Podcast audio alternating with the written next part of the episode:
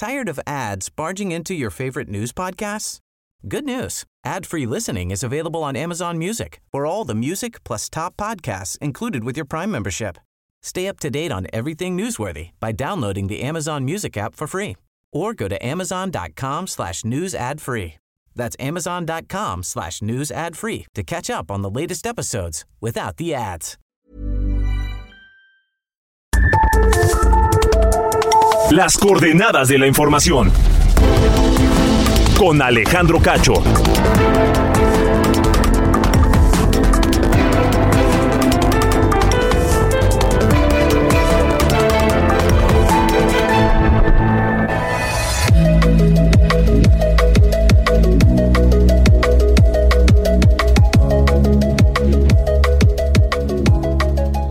¿Qué tal? Muy buenas noches, son las 8 en punto, tiempo del centro de la República Mexicana. Bienvenidos a las coordenadas de la información este viernes 18 de agosto de 2023.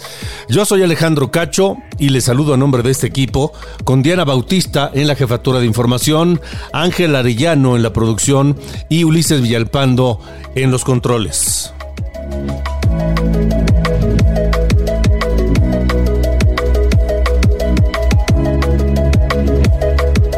Esta noche de viernes espero que todos estén ya relajados o dispuestos a relajarse rumbo a casa, por supuesto, eh, empezando el fin de semana y tratando de pasarla bien con los más queridos cerca de ustedes. Bienvenidos todos y esta noche aquí en las coordenadas de la información tenemos varios temas interesantes, importantes, que vale la pena analizar y reflexionar. Por ejemplo, los Centros para el Control y la Prevención de Enfermedades de Estados Unidos revelaron que alrededor de 49.500 personas se suicidaron el año pasado en Estados Unidos.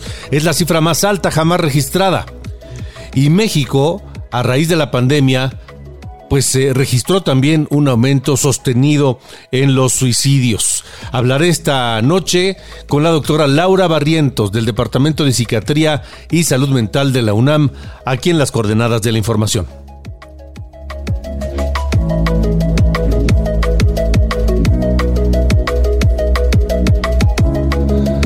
Además, el cártel de Sinaloa ha expandido su presencia no solo a México, no solo en este continente, sino más allá.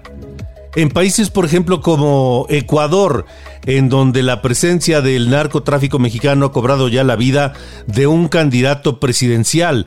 Y francamente uno no se explica cómo es que esto ocurre porque sabíamos de la enorme influencia del narcotráfico mexicano, pero, por ejemplo, la semana pasada fue asesinado a balazos Fernando Villavicencio, candidato presidencial allá en Ecuador, y quien nueve días antes de su asesinato denunció haber recibido amenazas por parte de José Adolfo Macías, alias Fito, líder de una banda delincuencial llamada Los Choneros, ligada al cártel de Sinaloa. ¿Desde hace cuánto tiempo y cómo opera el narcotráfico mexicano, particularmente en Ecuador? Lo platicaré con Oscar Balmen, periodista especializado en temas de crimen organizado.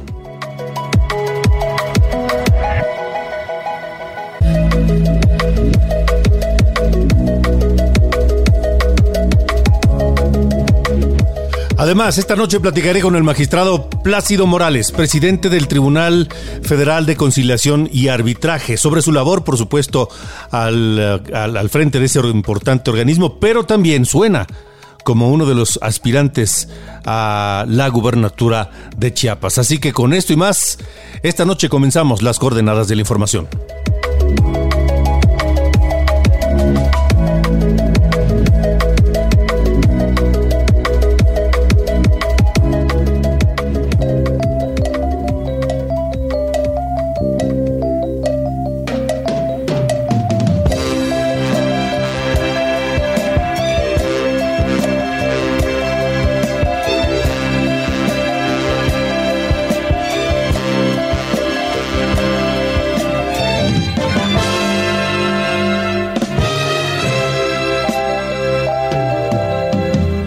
Yo aprendí a beber agua.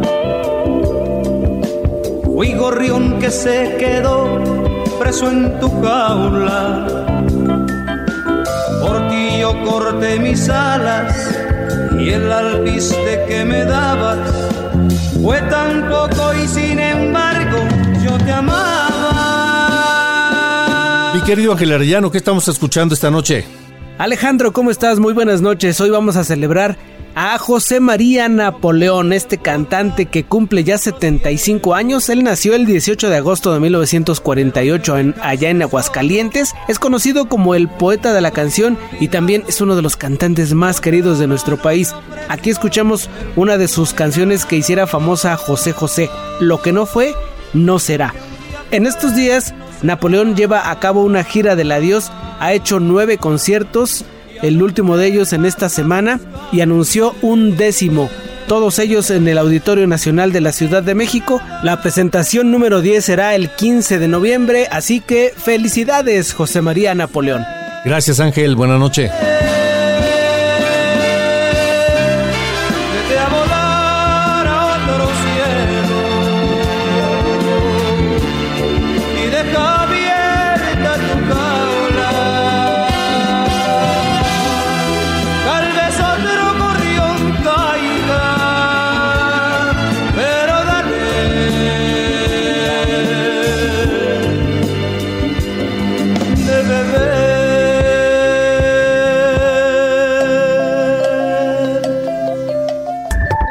Alejandro Cacho en todas las redes. Encuéntralo como Cacho Periodista.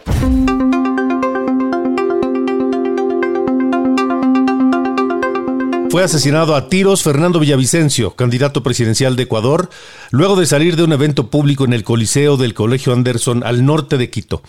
Nueve días antes de este atentado en su contra, el propio candidato del partido Movimiento Construye denunció haber recibido amenazas por parte de José Adolfo Macías, alias Fito, líder de una banda delincuencial llamada Los Choneros, ligada al cártel de Sinaloa. Así lo denunció el propio Fernando Villavicencio una gravísima amenaza de uno de los capos del cartel de Sinaloa, me refiero alias Pito, en mi contra y en contra de mi equipo de campaña con una advertencia que si sigo refiriéndome a él y a su estructura, ellos atacarán en mi contra o atentarán contra mi vida. Esto lo que hace es eh, confirmar que efectivamente eh, nuestra propuesta de campaña afecta gravemente a estas estructuras criminales. Y aquí estoy yo dando la cara, no les tengo miedo. 20 años me he jugado en este país en contra de estas estructuras eh, delictivas y reitero, no les tengo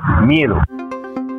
Hemos sabido mucho de la presencia de los alcances del narcotráfico de ciertos cárteles mexicanos a nivel global, pero pocas evidencias como esta teníamos hasta ahora. ¿Desde cuándo y cómo opera el cártel de Sinaloa en Ecuador? Se lo pregunto a Oscar Balmen, periodista especializado en temas de crimen organizado, a quien saludo.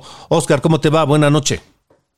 Buenas noches, Alejandro. Gracias por la invitación. ¿Desde cuándo opera el cártel de Sinaloa en Ecuador y cuál es su influencia al día de hoy?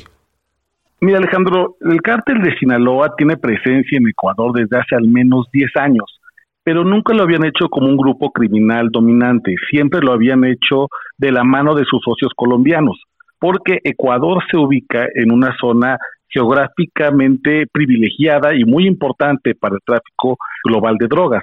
Está arriba de Perú, abajo de Colombia y aunque no comparte frontera con Bolivia, está muy cerca a la izquierda de esa nación si vemos el mapa de frente. Y esta región es una de las regiones de mayor producción de cocaína en el mundo, tal vez únicamente debajo del Triángulo Dorado de Asia. Entonces, durante mucho tiempo Ecuador fue un país de tránsito principalmente por su puerto marítimo más importante, que es el puerto de Guayaquil, que conecta al Pacífico de México y de Estados Unidos con el sudamericano y a su vez con Asia, que es el mercado de donde sale la mayor cantidad de precursores químicos para hacer drogas sintéticas como el fentanilo. Así que te imaginarás la importancia que desde hace muchos años tiene Ecuador para el narcotráfico global. Los colombianos tenían eh, mucha presencia en Ecuador, pero desde hace al menos cinco años, informes de inteligencia a los que tuve acceso, en ambos países, tanto en México como en Ecuador, reconocen que tanto el cártel de Sinaloa como el cártel Jalisco Nueva Generación han desplazado ya a los cárteles colombianos y se ubican como el principal grupo criminal dedicado al trasiego de drogas. Y lo han hecho además con mucha violencia. Ecuador ha pasado en los últimos 10 años de ser uno de los países más seguros de América Latina a ver un incremento en los últimos años de 250% de homicidios dolosos relacionados con crimen organizado. Y lamentablemente, quienes están detrás de esa violencia, pues son los dos cárteles más importantes de México, cártel de Sinaloa y cártel Jalisco Nueva Generación.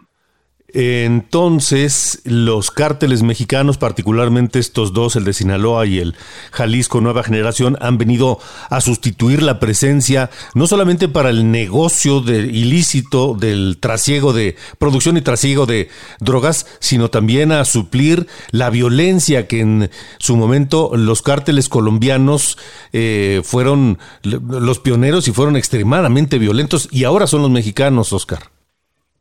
Sí, fueron tremendamente violentos los colombianos, pero lamentablemente los cárteles mexicanos han demostrado todavía mucho más violencia y además lo han hecho con una estrategia muy parecida a la que hicieron los Zetas en el norte del país.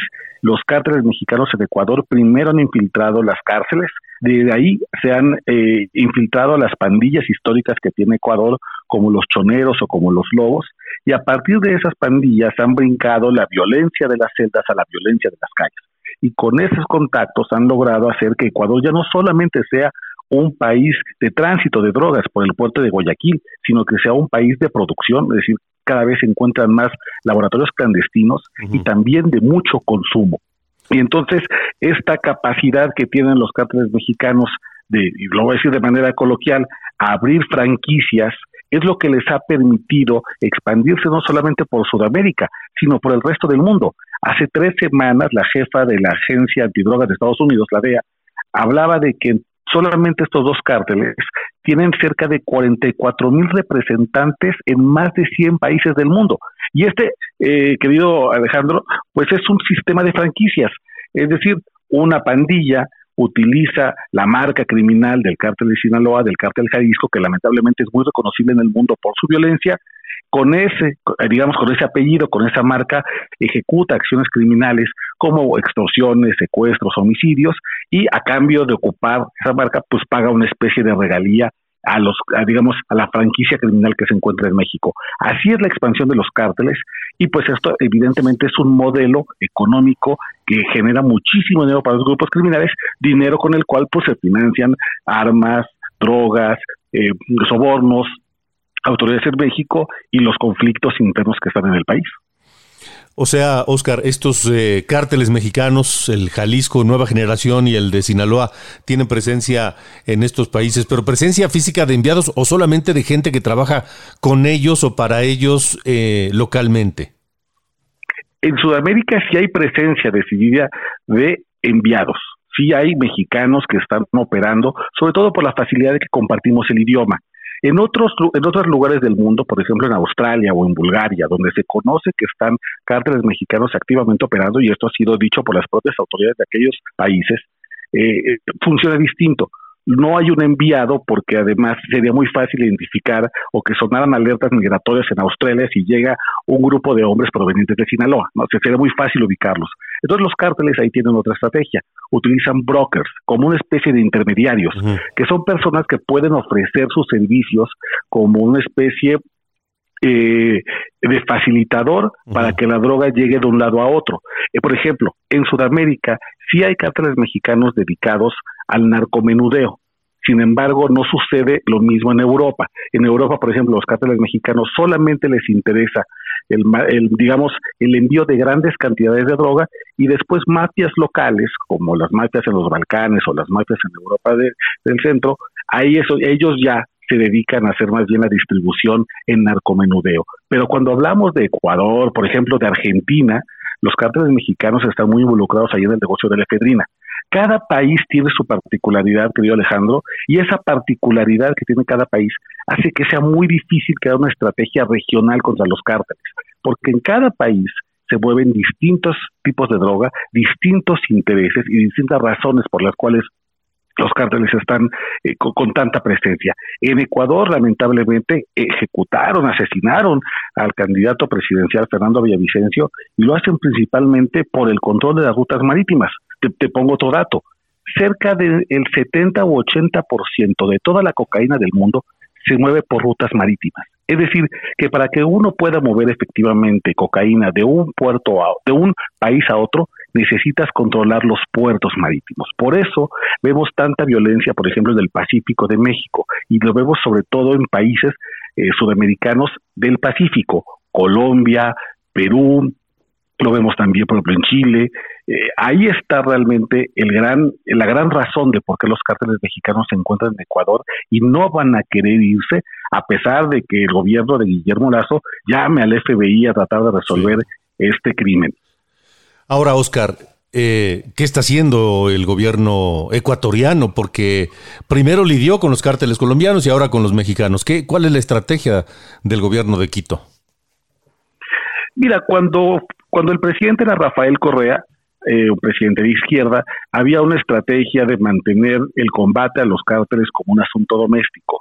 Hoy el, el, gobierno conservador de Guillermo Lazo eh, busca el apoyo de Estados Unidos porque, porque en Estados Unidos se encuentra un aliado contra los cárteles de las drogas. Este magnicidio ocurre justamente cuando hay una presión muy fuerte del gobierno de Estados Unidos sobre México para que, para que se elimine eliminar, y yo creo que ese es el, el verbo correcto, al cártel de Sinaloa, porque representa para Estados Unidos una amenaza de seguridad nacional y de salud pública por el envío de fentanilo cada vez mayor. Así que me parece que la estrategia en este momento de Ecuador va a ser apoyarse de agencias extranjeras para poder limitar el poder de los grupos criminales mexicanos, pero eso no va a ser suficiente. La estrategia contra los cárteles mexicanos no va no va no va a tener buen puerto si únicamente se piensa en términos de fronteras cerradas. El crimen organizado es por definición un crimen transnacional, es decir, necesita que haya respuestas primero binacionales, luego regionales, pensar en Latinoamérica y después globales, porque la realidad es que el poder de fuego que tienen los cárteles mexicanos ya lo hacen la amenaza global contra la seguridad nacional e internacional más grande. No hay, por ejemplo, ni siquiera hoy grupos terroristas que puedan acercarse al nivel de recursos económicos y al nivel de recursos financieros que tienen en activos en el, en el sistema bancario internacional los cárteles de las drogas. Tenemos a los grupos criminales más millonarios del mundo y mientras tengan las finanzas intocadas, no haya una respuesta regional para que se les quiten sus activos y para que se les quiten sus propiedades, esto va a seguir ocurriendo. Lamentablemente no hay una respuesta global eh, y seguiremos esperando, lamentablemente tal vez, el siguiente crimen más terrible para que entonces sí se pueda discutir cómo lo hacemos como continente para pelear con esta criminalidad. Lo que sí me preocupa es que el crimen organizado se mueve con mucha determinación en nuestra región latinoamericana cuando hay elecciones, sobre todo elecciones presidenciales, y el año siguiente nosotros en México tenemos elecciones presidenciales y además no hemos logrado encontrar la forma de proteger a los candidatos, pero principalmente en lo local. Hoy ser un candidato a presidente municipal es de verdad, es, es jugarte la vida, porque el crimen organizado interviene en las campañas políticas para después cobrar esos favores y los cobra principalmente de tres modalidades. Primero, demanda que se le otorguen contratos de obra pública para que puedan hacerse recursos. Segundo, que se le permita nombrar a posiciones clave en la seguridad pública, por ejemplo, a los, a, los jefes de las policías municipales o a los jefes de, de, tránsito, para que puedan tener el control de caminos y carreteras. Y luego que se les permitan dar permisos para operar giros negros como bares, restaurantes, table dance, casinos, eh, palenques, donde puedan lavar dinero que consiguieron de manera sucia.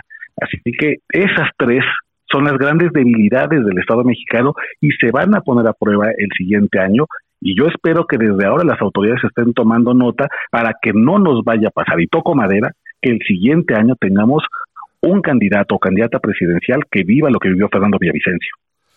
Oscar Balmen, gracias. Gracias por tu análisis y por tu tiempo para nosotros.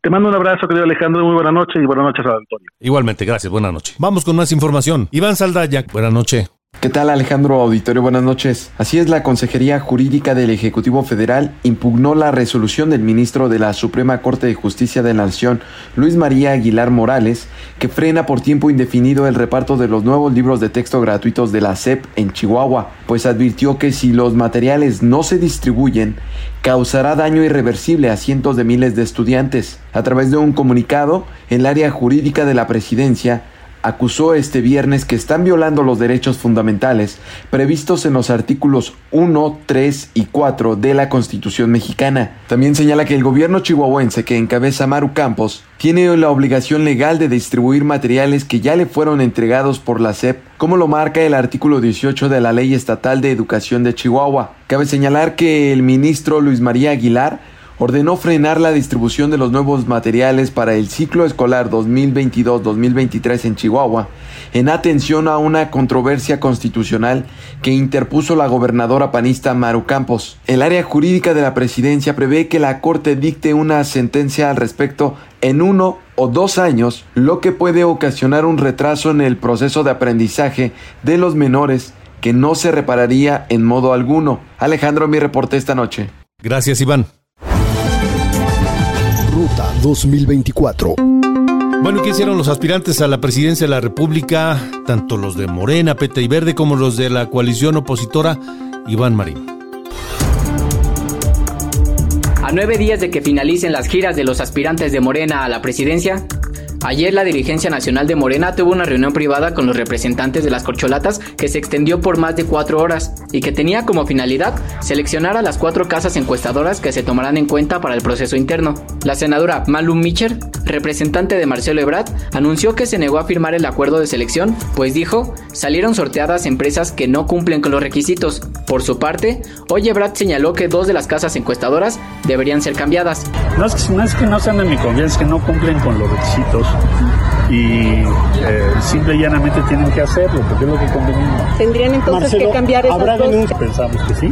Ebrard también respondió al petista Gerardo Fernández Noroña, quien ayer aseguró que rompería con Morena y se iría con Movimiento Ciudadano. Entonces yo no me voy, yo no me voy a ir a ningún lado. Si me denunció el movimiento, yo no me voy a ir a ningún lado.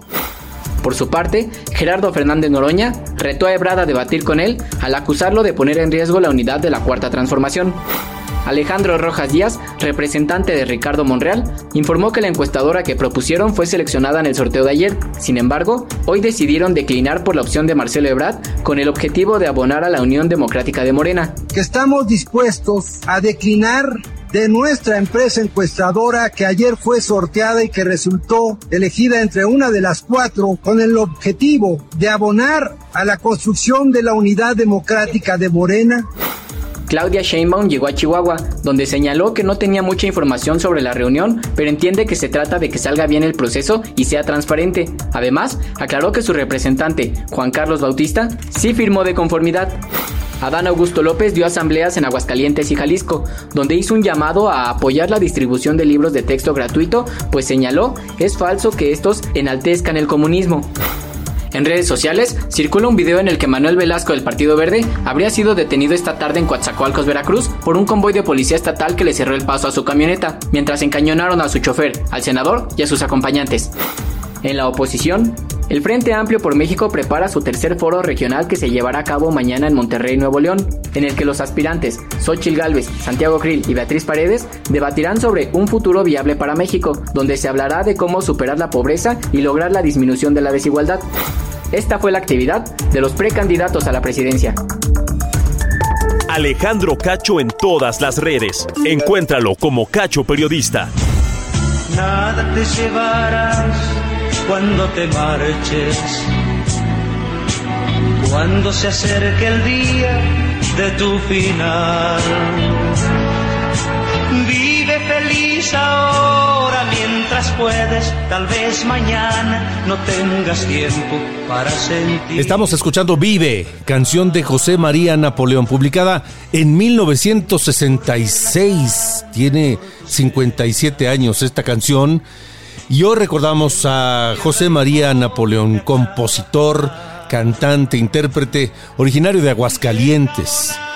Cumple 75 años el gran Napoleón. Vamos a una pausa y regresamos a las coordenadas de la información. a navegar.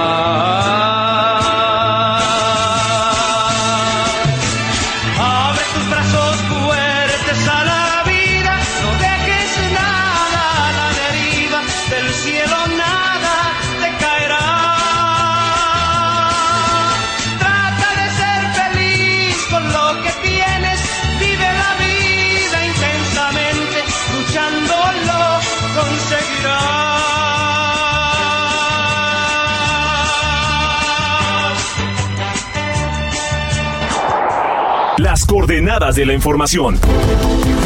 Con Alejandro Cacho.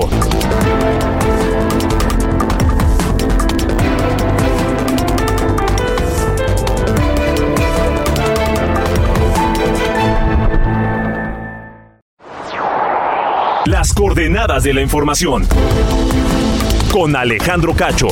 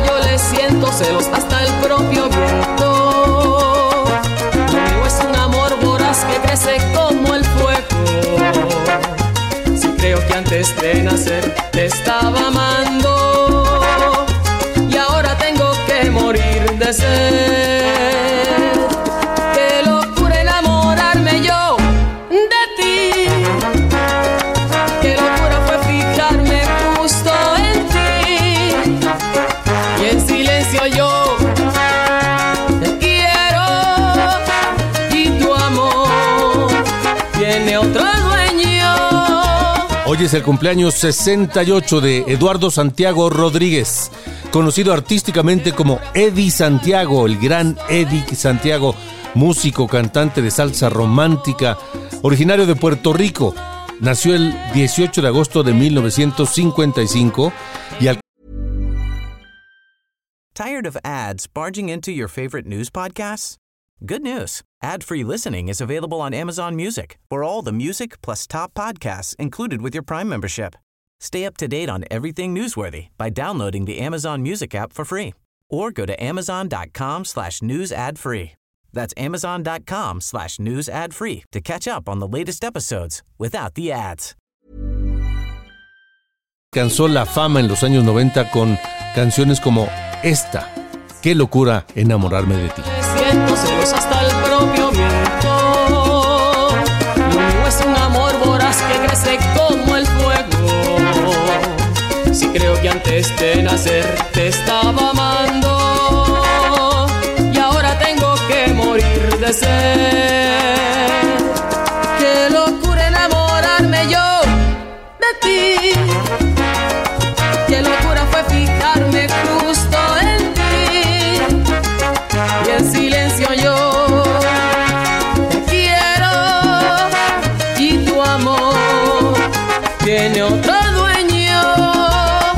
Las coordenadas de la información.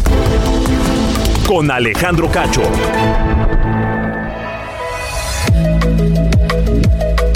Buenas noches, soy Diana Bautista y les saludo con el resumen de noticias. Hillary se fortaleció a huracán categoría 4, ubicándose cerca de Cabo San Lucas, Baja California Sur, provocando lluvias intensas en ese estado, así como en Sonora, Nayarit, Jalisco y Sinaloa, donde una persona perdió la vida en Culiacán tras caer en un canal. El ejército mexicano ya activó el plan DN3. Por su parte, el Centro Nacional de Huracanes de Estados Unidos emitió una alerta de tormenta tropical para el sur de California, la primera vez que lo hace desde que la agencia meteorológica fue fundada en 1965.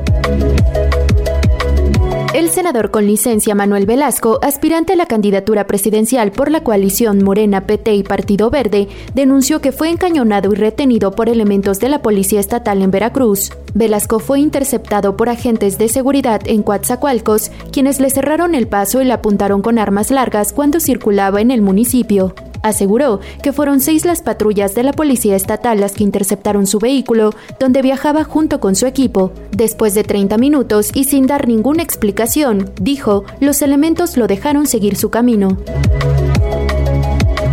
En Jalisco, continúa la búsqueda de los cinco jóvenes desaparecidos en Lagos de Moreno. Esta mañana, el presidente Andrés Manuel López Obrador dijo que los jóvenes posiblemente fueron asesinados, aunque señaló que será hasta el martes cuando el Gabinete de Seguridad dé un informe sobre el caso. En Chiapas siguen retenidos los hijos de la alcaldesa de Mitontic, Maruca Méndez, tras vencer el plazo que dieron los pobladores de Oxinam para que se les sean devueltos 5.8 millones de pesos que acusan fueron robados por el tesorero. En Guanajuato fue vinculado a proceso por el delito de feminicidio Miguel de Jesús N., quien el 10 de agosto apuñaló hasta provocarle la muerte a Milagros Montserrat en calles de León.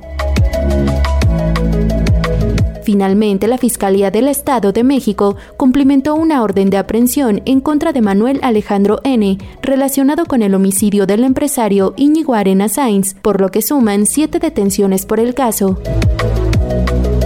Estas fueron las noticias de este viernes. Buen fin de semana.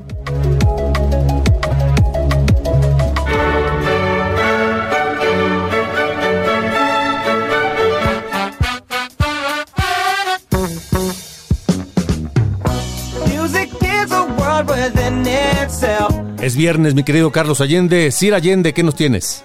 Mi estimado señor Cacho, ¿cómo le va? Hoy tengo un dato importante, un chismecillo de esos que vale la pena comentar, eh, pues en anticipo, ¿no? A lo que va a pasar el año que entra. Uno de los estados que va a renovar gobernatura eh, en 2024 es Puebla. Y eh, sabemos que sido una historia un poco tormentosa en el sexenio pasado, pero ahora hay cuatro personas que se andan enfilando para eh, pues, eh, ocupar la silla del Estado poblano, ¿no? para ocupar Casa Puebla. Es Alejandro Armenta, el presidente que saliente del Senado, Ignacio Miel, el coordinador de los diputados federales de Morena y además primo de Alejandro Armenta, Claudia Rivera Vivanco, ella es ex alcaldesa de Puebla Capital, y Julio Huerta, primo del ex gobernador hoy este eh, fallecido eh, Miguel Barbosa y su eh, también su ex secretario de gobierno, o sea, traía su este primo ahí trabajando. ¿Qué es lo que vamos a comentar de este cuarteto de, de morenistas? Pues que se han estado gastando una cantidad de dinero en Facebook, ya sabes, estos este, anuncios que se pagan en la plataforma, que yo no entiendo, uno no entiende de dónde sacan esa lana, sobre todo de Julio Huerta y de Alejandro Armenta, que yo no sé si ustedes están un poco más doctos en este asunto de la política poblana, pero no tenía ni idea de quién era Julio Huerta. O sea, el primo se ha gastado 717.789 pesos en puro promocional allá en Facebook. Yo ahorita que fui a Veracruz, justo pasas por Puebla, ¿no? Para ir a Veracruz por carretera. Y yo veía una cantidad de, bardas, además de este eh, despliegue de poderío económico en Facebook. Una cantidad de bardas con su nombre, no, insana. Parece que entre Armenta y Huerta va a estar el, tiro allá para, para Puebla, pero todavía es temprano. Ya ven que esto se adelanta, ¿no? Con una facilidad envidiable. Mi estimado señor Cacho, le mando un fuerte abrazo. Muchas gracias y buenas noches. Gracias, mi querido Carlos Allende. En fin. Vamos a cambiar el tema porque está con nosotros el magistrado presidente del Tribunal Federal de Conciliación y Arbitraje, el magistrado Plácido Morales, a quien nos da mucho gusto saludar. Bienvenido, magistrado. ¿Cómo está? Bien, Alejandro, muchas gracias. ¿Todo en paz? Eh, pues en este país este, eh, la, paz es un, es un bien que debe prevalecer, pero ahí donde quiera hay un poquito de guerritas. Y, y en Chiapas la paz no está muy en paz, que digamos. No, ese estado siempre está convulso. Sí, y ahora está fuerte, ¿no? Y ahora un ingrediente nuevo, este, que es algo que no conocíamos, que es la violencia del crimen organizado. No la conocíamos. Conocíamos la violencia social, la violencia por demandas de organizaciones indígenas. Bueno, tenemos todavía presente el movimiento zapatista, ¿no? que no, no pasó en un año, pasó en 10 años, y sus secuencias todavía siguen.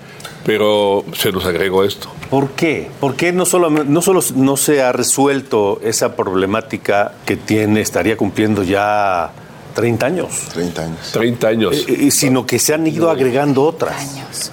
Va a ser 30 años el primero de septiembre. Por eh, la dislocación que hizo de la vida comunitaria. Siempre hay que ver. Ahorita que hablaba de los libros de textos gratuitos, pensé en algo, ¿no? Que quien revisa las guías pedagógicas piensa que el país es la capital, pero la educación va para una comunidad. una comunidad que tiene sus usos y costumbres. Igual el tratamiento político que le- se le tiene que dar, se le da el tratamiento político para sus usos y costumbres.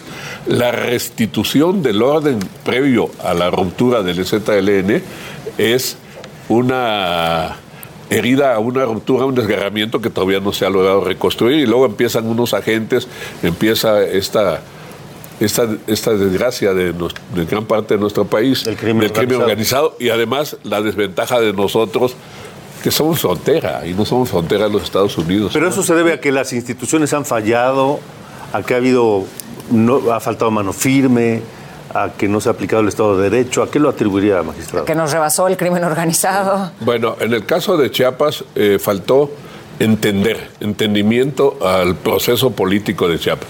Y cuando dicen lo de las instituciones, las instituciones en una sociedad como la chiapaneca se llama gobierno, y los gobiernos son gobernadores. Es un, un gobierno en Monterrey o en Nuevo León un gobierno es una serie de factores, pero en Chiapas el gobierno es un gobernador. Entonces lo que pasaron, lo que pasó allá es que muchos gobernadores no entendieron y ese estado, esa entidad federativa que tan rica en recursos naturales, tan pobre, pues fue, fue generando todo este complejo universo que nos tiene como nos tiene ahora, es decir, regiones completas, este, sin derecho de tránsito, ciudades emblemáticas como San Cristóbal, San a la que la gente ve una nota mala. Una nota mala en lugar de una nota buena que todo el mundo quiere ir a San Cristóbal.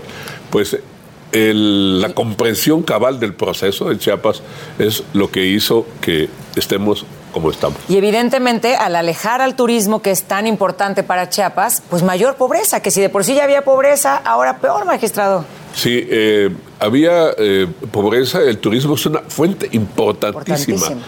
de eh, divisas, vamos a decir, para el Estado, pero hay una cuestión, ¿quién va a ir a un lugar donde sale una nota mala de, de No, quién no. va a ir a San Juan de los Lagos mañana, aunque sea muy creyente de religioso, no va a ir a San Juan de los Lagos. Igual pasa el, el- el caso de Chiapas, ¿quién va a ir a San Cristóbal si dicen que a la noche los llamados motonetos le van a- a dar incertidumbre? todos esos eh, problemas eh, han venido afectando bastante la vida de esa entidad que va a cumplir Alejandro 199 años el próximo 14 de septiembre de haberse 199. federalizado. ¿Por dónde habría que empezar? Para empezar a resolver toda esta este, compleja conflicto de situación de, de Chiapas. Los que tenemos la creencia en el proyecto de la Cuarta Transformación, eh, compartimos una idea. Siempre hay que abatir las causas. Eh, nosotros tenemos rezagos educativos y tenemos eh, pobreza alimentaria, pobreza de capacidades, etcétera. Todos esos males. Tenemos que pensar en abatir eso. Los programas eh, sociales son eh, generosos, voy a decirle en Chiapas, ¿no? Porque nos dan eh, casi la mitad del presupuesto ordinario del Estado llega en programas sociales. Lo que necesitamos es hacer algo para que eso se quede en Chiapas, se distribuya, empezar a tratar el problema original, el problema del bienestar. Y luego, consecuentemente, pues vendrán a atacar las consecuencias. Atacar las consecuencias, claro, tiene que haber ley, tiene que haber gobierno, tiene que haber gober- gobernabilidad. La, la compleja vida de Chiapas empieza por detener, por contener más bien las condiciones de, de- de sociales tan graves. Y el otro ingrediente es que somos frontera de lugares con graves problemas sociales, que es Guatemala, El Salvador, Honduras. ¿Y cómo se hace para que justo no esos problemas sociales de los países con los que se hace frontera no permeen, no sigan permeando y, y haciendo mella en, en la sociedad de nuestro país? Pues yo creo que este, yo no, no recomendaría este, la recomendación de Salvador, ¿no? Porque este, el- en eh, Centroamérica todos los procesos sociales están interrumpidos, viven en la época previa del feudalismo. Y es difícil eh, resolver lo que no resolvió 20 años de guerra en, el- en Guatemala y en El Salvador.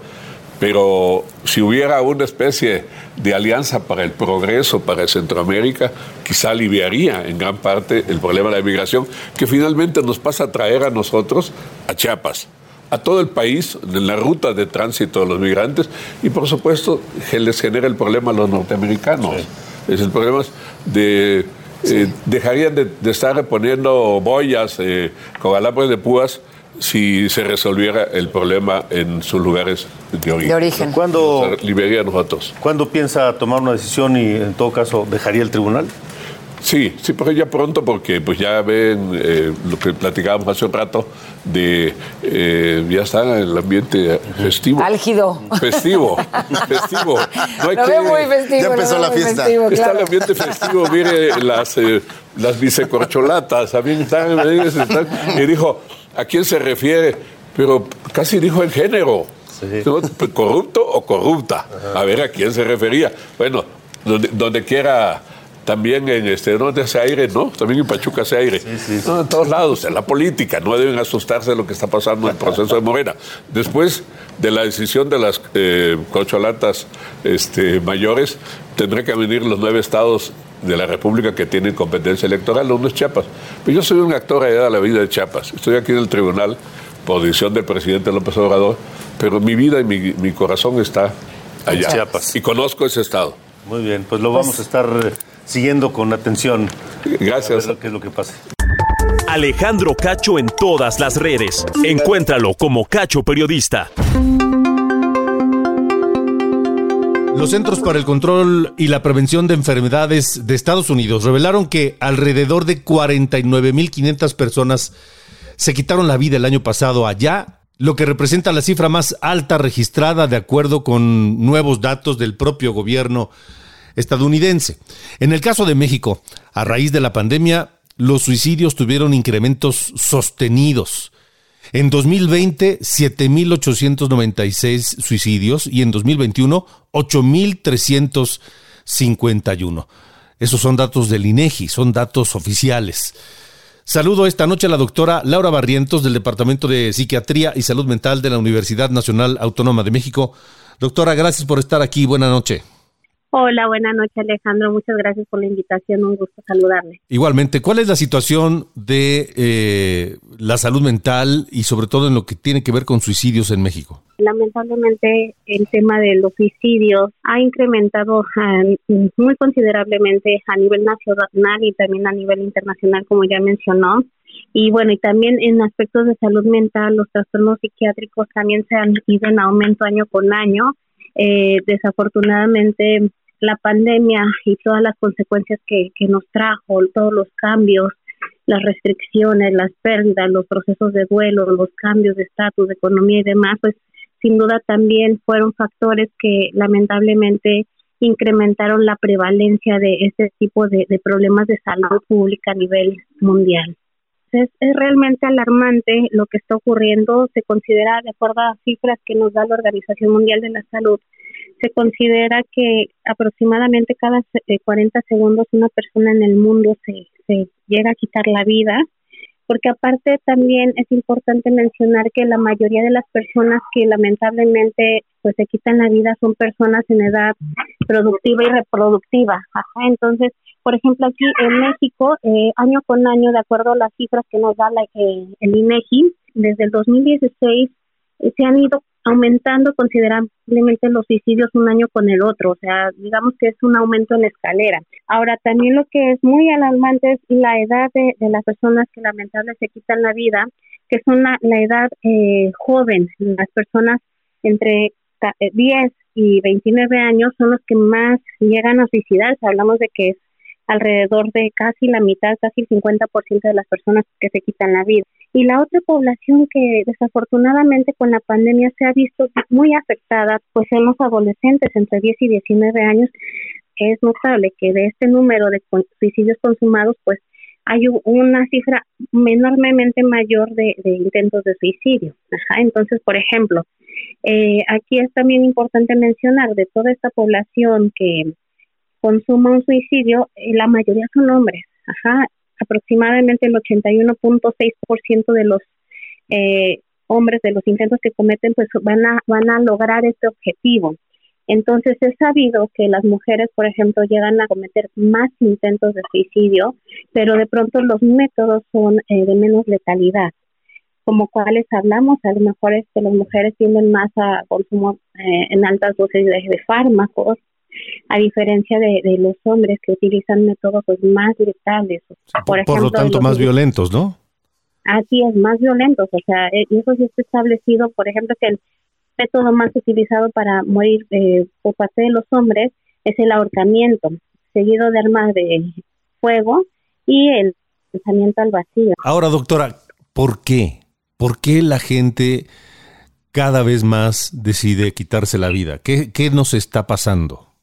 Eh, ahorita pues se han visto en incremento los trastornos eh, afectivos depresivos. Se menciona que alrededor o más del 50% de las personas que cometen un suicidio pues generalmente cursan con algún cuadro depresivo. O sea, de hecho la depresión es un, problema también de salud pública a nivel mundial. Desde el año 2000 se predecía que para el año 2020 iba a ser una la segunda causa de discapacidad a nivel mundial y no solamente se alcanzó, sino desafortunadamente esa cifra pues nos ha rebasado también en cuanto a la expectativa, pues se incrementaron los trastornos depresivos, ansiosos, el, consumo de sustancias psicoactivas, que también son factores eh, que favorecen desafortunadamente que las personas pues piensen en el suicidio como una posible alternativa.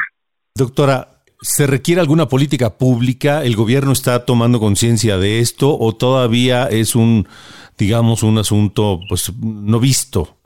Afortunadamente sí se está trabajando en ello, pero sí se tiene que, obviamente, que mandar más recursos a toda esta área de la salud mental. O sea, ya se tienen en la vista. En México, afortunadamente, se ha buscado en los últimos años que cada vez hayan mayores centros de atención e ir informando a la población sobre este tipo de padecimientos cómo identificarlos, a dónde acudir, pero sin duda pues sí se necesita que todavía estos pues eh, estos mecanismos pues se vayan eh, haciendo más fuertes, más sólidos, destinar más recursos económicos, infraestructura, más recursos humanos en cuanto a las personas especialistas en esta área y obviamente que estén al alcance de la población para que la población misma pues tenga lugares a donde acudir en caso de que tengan alguna situación por el estilo. Ok, ahora, ¿cómo podemos nosotros eh, atender el problema, prevenirlo, para no depender solamente de lo que el gobierno haga? Sí, pues aquí lo que se favorece, bueno, primero es estar alerta si de pronto, eh, si vemos alguna persona, por ejemplo, de nuestra familia, de nuestro grupo de, de personas con las cuales convivimos, pues tenemos que ir identificando los síntomas principales, es ver que las personas que de pronto no tengan alteraciones en su estado anímico, son personas, las personas deprimidas son personas que generalmente van a estar tristes, que van a perder el interés por las actividades, que van a empezar a aislarse, van a empezar a tener cambios en los hábitos de sueño, pueden tener más sueño, pueden tener menos sueño, también son personas que notablemente van a sentirse fatigados, van a tener alteraciones en el apetito, pueden tener más hambre, van, pueden tener menos hambre y en casos pues más severos pues ya empiezan a tener pues este este tipo de ideas de muerte no entonces cuando empecemos a identificar este tipo de, situaciones pues hay que buscar ayuda hay que buscar dónde acudir en cuanto a, servicios médicos y también hay que fomentar que las personas tengan redes de apoyo o sea, aquí, como ya le comentaba, el aislamiento social también es uno de los síntomas que se puede presentar con mucha frecuencia. Entonces hay que favorecer que las personas pues se encuentren acompañadas de, de par, o sea, de otros de otras personas, ya sea familiares, amistades y demás que puedan irles acompañando, vigilando, supervisando en este tipo de padecimientos para pues obviamente ir buscando este la, la ayuda lo más oportunamente posible. ¿Es un mito aquello de que quien amenaza con suicidarse nunca lo hace? Así es, y qué bueno que lo menciona Alejandro, porque hay varios mitos, entonces este es uno de ellos. Y no, o sea, realmente se ha observado este que más del 85% de las personas que, amenazan, o más bien que se llegaron a suicidar, este, más del 85% de esas personas sí llegaron a mencionar estas ideas de muerte. Y es con lo que tenemos que tener pues mucho cuidado. De acuerdo.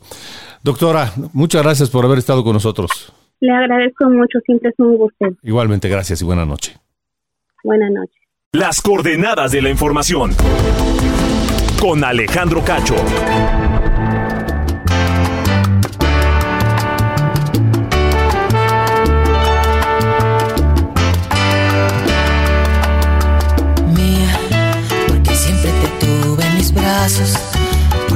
Nos vamos este viernes escuchando Mía de Eddie Santiago, un tema de 1989, músico y cantante de salsa romántica. Nacido en Puerto Rico, 18 de agosto de 1955. Hoy festeja su cumpleaños número 68.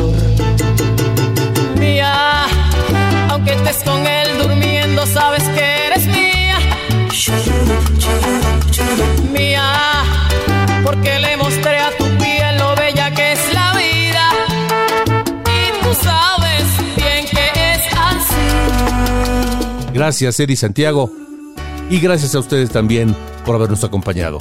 Pasen un gran fin de semana y yo los espero el lunes aquí en las coordenadas de la información. Mía. Esto fue Las coordenadas de la información con Alejandro Cacho.